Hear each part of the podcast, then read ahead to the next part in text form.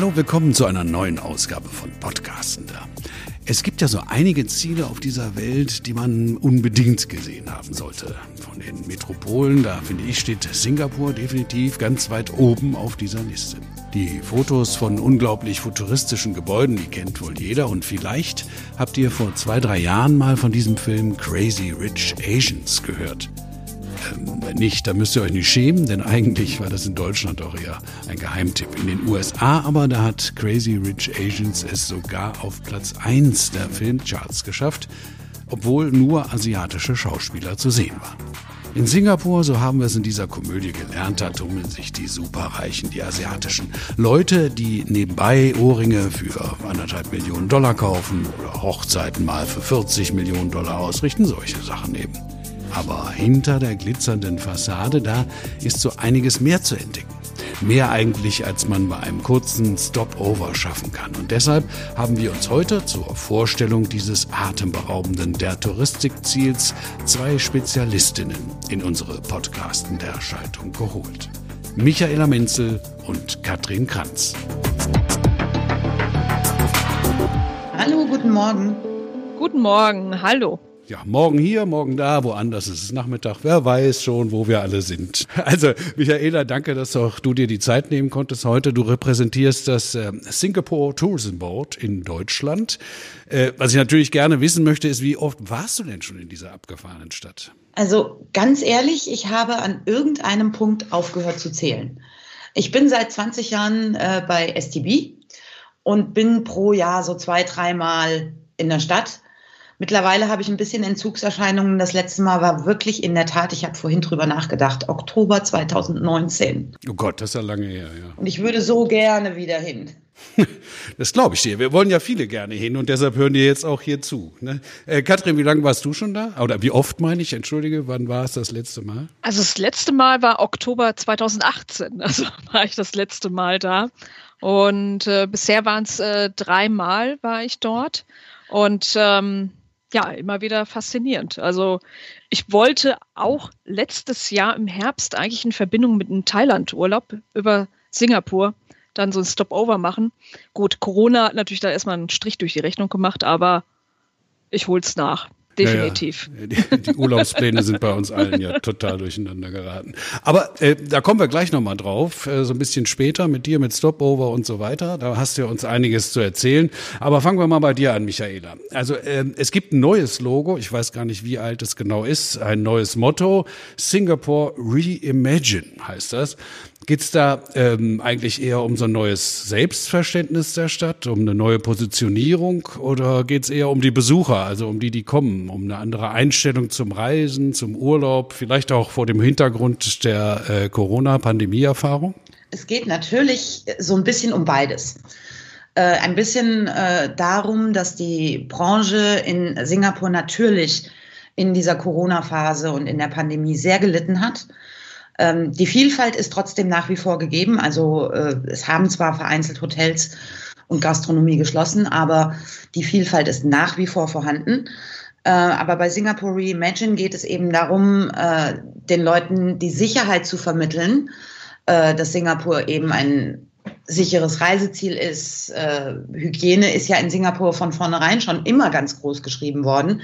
Also das ist jetzt im Prinzip gar nichts Neues. Es wird einfach nur ein bisschen weiter ausgeführt. Und dabei sind drei Standbeine ganz, ganz wichtig. Einmal natürlich die Sicherheit, hatte ich gerade schon erwähnt. Äh, zum zweiten Technologie, die genutzt wird. Und zum dritten wird das Thema Nachhaltigkeit eine ganz, ganz große Rolle spielen äh, in Zukunft.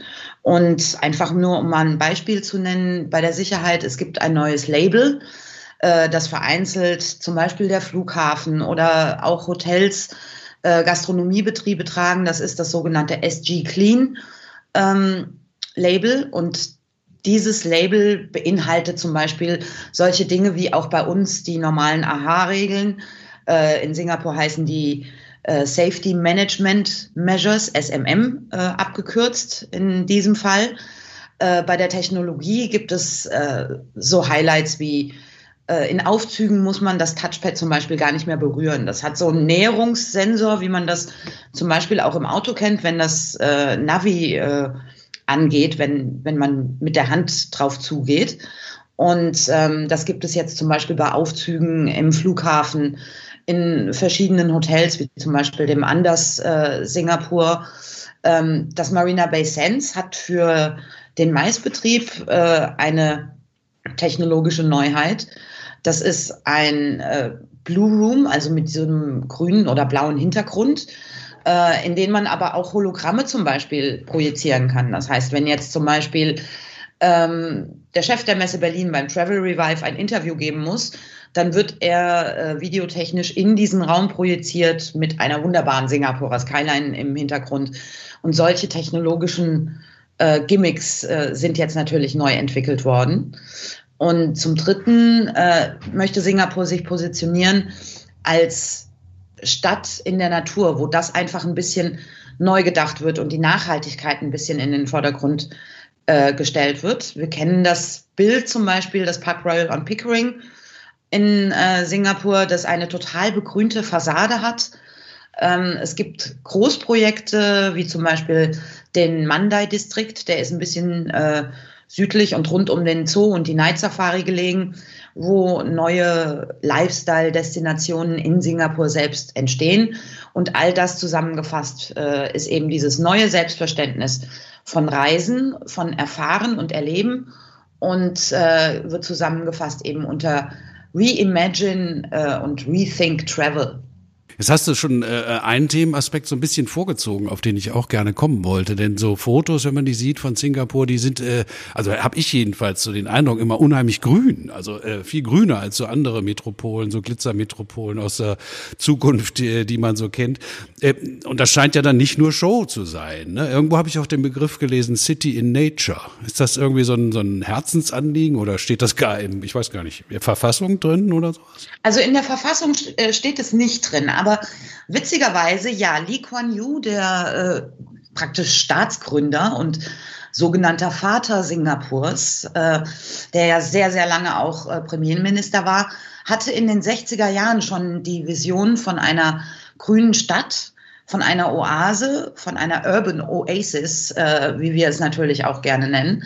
Und hat damals schon in den Stadtplanungen zum Beispiel verankert, dass es auf jeden Fall viel, viel Grün geben muss. Äh, einfach damit die Lebensqualität äh, für die Einwohner erhalten bleibt, damit es nicht so beengt ist äh, in der Stadt selbst. Also so Straßenschluchten, wie man sie jetzt zum Beispiel von New York kennt, sind in Singapur sehr, sehr selten. Selbst im äh, Central Business District ist immer noch sehr viel Platz und sehr viel Grün um jeden drumherum. Ähm, und das ist eben schon von vornherein bei Staatsgründung verankert worden. Und so bildet sich das fort jetzt wie im Botanischen Garten, in den Gardens by the Bay, äh, was ja auch immer weiter ausgebaut wird. Ja, sieht ja auch abgefahren aus, so diese, diese, diese Installationen. Ne? Also ich, ich gebe zu, ich war noch nie in Singapur und nach unserem Gespräch, sobald es geht, fahre ich dahin. Fest versprochen. äh, äh Michael, nochmal, Kultur hat's da auch angerissen. Ähm, eine ziemlich bekannte deutsche Publizistin, Miriam Meckel, äh, war das. Die hat irgendwann in den vergangenen Monaten zu Beginn, glaube ich, der, der Pandemie war das äh, äh gesagt, sowas wie eine neue Normalität, die wird es eigentlich überhaupt nie mehr geben, sondern nur dauerhafte Veränderung. Und wer sich diesen Veränderungen immer wieder anpasst äh, und, die, und die positiv aufnimmt, der wird auch ein gutes Leben haben können. Äh, ich finde, das passt irgendwie gut zu Singapur. So Aufgeschlossenheit äh, für neue Eindrücke, für äh, vielfältige Kultur. Und die UNESCO, äh, die hat ja auch einen, einen eurer, äh, wie soll ich das sagen, äh, äh Sehenswürdigkeiten, wenn man das so bezeichnen darf, ja auch in dieses immaterielle Wildkulturerbe aufgenommen. Äh, erzähl uns doch bitte mal was darüber. Das sind diese, diese Hawker Center. Was heißt das eigentlich? Hawker Center sind im Prinzip, wenn ich es auf Deutsch übersetzen will, Imbissbuden. Allerdings sieht das in Singapur ein bisschen anders aus. Äh, ein Hawker Center besteht aus vielen Imbissbuden, äh, wo man alles Mögliche aus der asiatischen äh, Küche zu essen bekommt. Es gibt Indisch, es gibt Chinesisch, es gibt Malayisch, also alles, was das Herz begehrt. Mein Favorite ist äh, Chicken Rice. Also das allererste, wenn ich nach Singapur komme, ist äh, in Chinatown den äh, Uncle Chan äh, zu besuchen. Äh, dessen Hawker ist sogar äh, Michelin-Stern gekrönt. Ähm, also ein Michelin-Stern essen muss nicht teuer sein. Äh, ein Chicken Rice gibt es dafür so circa 2,50 Euro. Und das ist so mein allererstes äh, Tun, wenn ich nach Singapur komme. Also ohne Chicken Rice geht es nicht. Saté-Spieße sind natürlich auch sowas. Es gibt einen äh, ganz bekannten Hawker, der ist mitten im Central Business District, ein alter viktorianischer Markt, den nennt man Lau Passat. Und da wird äh, die äh, Stamford Street, das ist so etwas wie die Wall Street in, in New York, damit kann man es vergleichen. Die wird aber abends komplett abgesperrt und dann bauen die da ihre offenen Feuergrills auf und dann wird äh, Saté-Spieße äh, zubereitet. Dann dazu ein schöner Pint Tigerbier und ein paar Gurkenscheiben, ein bisschen Erdnusssoße und dann ist das Hawker-Essen schon komplett. Das ist also die äh, zweite Spezialität. Es gibt noch unheimlich viele Singapurer Spezialitäten und dass das äh, Hawker-Essen eben jetzt von, den, von der UNESCO ausgezeichnet worden ist, da sind wir natürlich mega, mega stolz drauf und ähm, dieses Erbe wollen wir natürlich auch behalten. Ähm, mittlerweile sind die Hawker so ein bisschen am Aussterben. Gott sei Dank gibt es Initiativen, die eben auch die Jüngeren reinbringen. Wir haben da zum Beispiel äh, Malcolm Lee, ähm, der das äh, Peranakan-Kochbuch seiner Großmutter geschnappt hat. Peranakan ist so eine Mischung aus Chinesisch und Malaiisch. Äh, und diese Gerichte praktisch neu interpretiert oder jemanden auch sehr jung, der ist gerade 22 und hat schon äh, drei verschiedene Hawker in Singapur, Douglas Ng. Äh, der hat sich so ein bisschen dem Seafood verschrieben und äh, seine Kette Fishball Story hat es mittlerweile sogar hoch auf die Terrasse von Marina Bay Sands ins Celavi geschafft. Also da gibt es natürlich positive Entwicklungen, dass eben auch die Jüngeren da wieder ein bisschen mehr reinsteigen. Ja, diese jungen wilden Köche, ne, die machen es überall ja. irgendwie. die mischen das alles auf.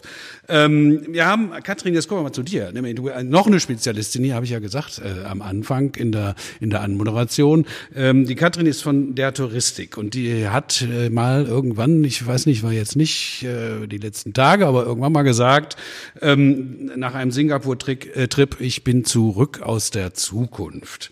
Erinnert mich natürlich an den Filmtitel, aber äh, das hast du sicher nicht gemeint. Äh, was was äh, beeindruckt dich denn am meisten ähm, nach diesen Trips, Katrin? Ist es mehr diese, diese Future, diese, diese Science-Fiction-Anteil oder die Kultur, äh, von der Michaela auch gesprochen hat eben? Das ist im Grunde genommen die gute Mischung, weil das ist halt, ähm, wenn man in Singapur ist, das ist eine unglaublich perfekte Infrastruktur. Man hat auch gerade auch von der Mobilfunktechnologie ähm, hat man immer das Gefühl, man ist dort schon zehn Schritte, 100 Schritte schon weiter im Vergleich hier zu Europa. Und ähm, es ist modern, es ist zukunftsorientiert. Und äh, Michaela hat ja auch gerade von dem Hotel zum Beispiel Park Royal Collection Pickering gesprochen. Da, hier haben ja diese grüne Außenfassade und Singapur hat sich einfach auf die Fahne geschrieben, dass bis 2030 80 Prozent aller Gebäude, Hotels, Wohnhäuser Geschäftsgebäude begrünt sein sollen. Und, ähm, und das sind, sie setzen es um. Und diese begrünte Außenfassade führt natürlich auch dazu, dass man auch dann Strom spart. Man braucht zum Beispiel bei den äh, Klimaanlagen nicht mehr ganz so viel Strom, um das Gebäude runterzukühlen. Und wir sind ja jetzt hier in Europa gerade erst am Anfang, zu Beginn dieser ganzen Diskussion mit grünen Außenfassaden als Beispiel. Und das ist für mich schon immer, wenn man in Singapur war, hat man wirklich immer das Gefühl, man schaut in die Zukunft. Und äh, aber sie bewahren auch das Traditionelle. Und das ist halt diese gute Kombination, ist wirklich beeindruckend. Schafft man denn, äh, das da so einen Eindruck zu kriegen? Du hast äh, am Anfang kurz von den Stopover angeboten, also wenn man da einen Zwischenstopp macht, um eigentlich weiterzufliegen. Äh, schafft man das dann, äh, einen Überblick zu kriegen oder ist das einfach zu überwältigend? Also man sagt ja immer so ein Stop-Over-Programm. Wir bieten zum Beispiel ein Stop-Over-Programm an für zwei Nächte, drei Tage. Man hat dort einen Transfer, also man wird am Flughafen dann abgeholt. Singapore Airlines hat man ja eine, mit Singapore Airlines eine super Verbindung von Frankfurt auch nach Singapur und äh, übernachtet zwei Nächte im Hotel. Man bekommt einen Überblick. Aber wie es bei mir so war, als ich das erste Mal in Singapur war, war ich auch für zwei Nächte ganz klassisch dort und merkte, ich habe noch nicht alles gesehen. Also man bekommt erstmal so einen Überblick, man kann sich das sagen wir mal, das Wichtigste oder was man meint, das ist jetzt das, die beste touristische Attraktion auf jeden Fall anschauen. Aber Singapur bietet natürlich dann noch mehr. Also es ist schon, wo man sagen kann, also zwei Nächte sollten reichen fast schon gar nicht. Also man kann wirklich eine gute Woche in Singapur verbringen. Und es ist ja nicht nur der Stadtstaat Singapur selber, es gibt ja noch die vorgelagerte Insel Sentosa Island. Das ist ja dann so eine Art Freizeitinsel. Und man kann das dann auch miteinander kombinieren. Bevor man, ich meine, unsere Gäste nehmen meistens ein Stopover-Programm, um danach dann weiter nach Thailand, zu den Stränden von Thailand zu reisen oder nach Bali oder weiter nach Australien. Auch hier Singapore Airlines bietet natürlich da auch sehr viele Ziele an, die man noch ansteuern kann. Oder wir haben auch noch eine Rundreise, die ab Singapur startet. Ist auch ganz interessant. Mit dem Eastern Oriental Express, mit diesem alten Luxuszug. Ähm, der geht von Singapur, Kuala Lumpur nach Bangkok. Da wäre dann natürlich auch noch so ein Beginn. Also, wie gesagt, zum Anfang klar ein Stopover einplanen, aber ich sag's dir, man kommt wieder und man möchte wirklich ein paar Tage länger bleiben. ja, es gibt so viel zu entdecken. Es klingt jedenfalls wirklich, wirklich spannend. Michaela, was machen denn die, die Menschen, die in Singapur wohnen, wenn die mal irgendwie übers Wochenende weg wollen? Gehen die überhaupt raus aus der Stadt oder bleiben die da? Ähm, ja, das ist aber jetzt ein guter Punkt, weil ähm, Katrin eben gerade Sentosa erwähnt hat. Das Ziel ist oft Sentosa, äh, eventuell auch mal äh, mit der Fähre nach Bintern. Äh, viele fliegen aber auch, weil das in Singapur halt so normal ist, äh, irgendwie mal für eine Stunde, anderthalb. Ähm, dann geht es Richtung Thailand, Richtung Malaysia, also Langkawi, Bali etc. pp. Also äh, das ist da irgendwie ein bisschen was anderes, als, als es hier ist. Also wir steigen hier in den Flixbus und äh, machen einen Städtetrip nach München und die steigen eben in den Flieger und fliegen übers Wochenende nach Bali. Mhm. Ja, ist ja schön, wenn man das so kann, ne? Von hier übers mhm. Wochenende nach Bali, naja. man sagt ja immer so schön irgendwie, weiß ich nicht, äh, äh, Asien für Einsteiger, irgendeine Stadt sei perfekt für also für Einsteiger Asien-Kunden äh, äh, geeignet. Ähm, äh, und und äh, ja, Entdeckungen äh, en masse, hast du vorhin gesagt, äh, Katrin habt ihr denn was, ist ja nicht für jeder Mann so, ne? Also so auf eigene Faust irgendwo zu landen und loszulegen. Hast du noch ganz konkrete äh, äh, Beispiele vielleicht, was man buchen kann über der Touristik, wenn man sagt, okay, komm, ich will das jetzt. Du hast gesagt, zwei Nächte habt ihr da im Programm, aber was ist so mit Ausflügen? Also Ausflüge haben wir auch äh, mehrere. Es gibt dann die ähm, halbtägige, ganztägige Ausflüge. Es gibt die morgens, es gibt die abends. Wir haben äh, die klassische Stadtrundfahrt, auch mit deutsch sprechender Reiseleitung und äh, oder auch abends halt dann in den Nachtsafari, in den Zoo. Es gibt auch einen Kochkurs, den man über uns buchen kann. Also das ist wirklich eine große Vielfalt. Und ähm, was ich auch immer noch auch noch gerne noch ans Herz legen würde, einfach bei den Reisebüros nachfragen, bei den unseren Hotels. Wir haben 26 Hotels im Programm äh, für Singapur. Da kann man auch noch so Zusatzleistungen dazu buchen. Also abends sollte man auf jeden Fall in die Hawker-Zentren gehen und dort essen und vielleicht tagsüber, wenn man dann von einem Ausflug wiederkommt und mal kurz die Beine hochlegen will oder schön am Pool mal äh, sich entspannen möchte, da kann man dann noch so Zusatzleistungen buchen, wie zum Beispiel noch so einen Zugang zu einer Lounge, bestimmten Lounge oder zu einer Happy Hour. Also ich sag mal, der Tag in Singapur bräuchte 48 Stunden und nicht 24 Stunden. Das wäre wirklich schon sehr hilfreich. Eben dachte ich schon, was kommt denn jetzt? Nachtsafari in Singapur. Aber im Zoo, im Zoo. Im Zoo, genau. Äh, Michaela, als wir uns über diese Themen unterhalten haben für diesen Podcast jetzt, ähm, da hast du auch gesagt, Singapur sei perfekt, um, um Likes zu sammeln. Also das musst du jetzt mal genauer erklären. Äh, wie können wir unsere Timeline aufpimpen oder unsere Insta-Story, wenn wir äh, nach äh, Singapur fahren? Einfach Fotos schießen. Egal, wo ihr steht, egal, wo ihr seid. Singapur ist, wie der Socializer es so gerne nennt, so Instagrammable. Es gibt so viele Locations, die Skyline kann man, wenn man zum Beispiel auf der Helix Bridge steht. Die Helix Bridge ist zwischen dem Singapore Flyer und dem Marina Bay Sands. Die Brücke allein ist äh, schon geformt wie so eine DNA, deswegen heißt sie Double Helix Bridge. Und äh, dann am Abend natürlich auch noch schön beleuchtet. Und von der Brücke ab gehen immer so kleine Plattformen. Und da drängeln sich jetzt auch nicht die Menschen übermäßig. Also man hat schön Platz, man hat Luft und da kann man super schöne Bilder von der Singapurer Skyline äh, schießen, mit dem Art Science Museum im Vordergrund. Oder natürlich oben vom Marina Bay Sands aus kann man tolle Bilder machen. Ähm, am Merlion, im, im Merlion Park, äh, diesem halb Fisch, halb Löwe Wahrzeichen von Singapur, kann man tolle Fotos schießen. Also egal wo man geht und steht in Singapur, man findet auf jeden Fall einen Spot, wo man ein richtig, richtig tolles Bild äh, schießen kann und sich seine Instagram äh, Newsfeed oder Facebook Newsfeed äh, schön ein bisschen aufpimpen kann. Instagrammable, äh, super Wort, finde ich. Ähm, äh, Katrin, wie viele Selfies hast du schon? Selfies weniger. Also Selfies habe ich eigentlich weniger gemacht. Ja. Ähm, aber Instagram-Fotos habe ich sehr viele gemacht. Und ich hatte einmal eine Infogruppe begleitet. Ähm, der ganze Ablauf verzögerte sich am Tag, weil wirklich an jedem Spot, wo einige wussten, oh, hier müssen wir auf jeden Fall ein Foto machen. Also wir haben wirklich den ganzen Tag eigentlich dann nur draußen gestanden und irgendwelche Fotos gemacht, aber es kam ja auch dadurch aber auch keine Langeweile auf, weil jeder wollte einfach das beste Foto schießen und es kam dann zu so einem kleinen Wettbewerb. Also es ist super. Also wirklich auch gerade für Aufnahmen und vor allem auch nicht nur das moderne, aber auch das traditionelle Singapur mit den einzelnen Stadtteilen, mit Chinatown, Little India, bietet auch unglaublich viele Fotomotive. Also es ist das schon sehr beeindruckend. Wunderbar. Fotomotive, Ausflüge, was auch immer, Riesenentdeckungen, UNESCO-Weltkulturerbe. Wir haben einige der, der Links, die wir angesprochen haben und zum Beispiel auch zu der UNESCO-Seite äh, über die Hawker Center in die Beschreibung zu diesem Podcast getan. Äh, euch beiden erstmal ganz, ganz vielen Dank und ich schätze, die, die Buchungszahlen für Singapur, die werden jetzt explodieren. Also, ich wünsche euch was. Bleibt gesund, ihr Sehr beiden. schön. Danke. Dankeschön. Dankeschön.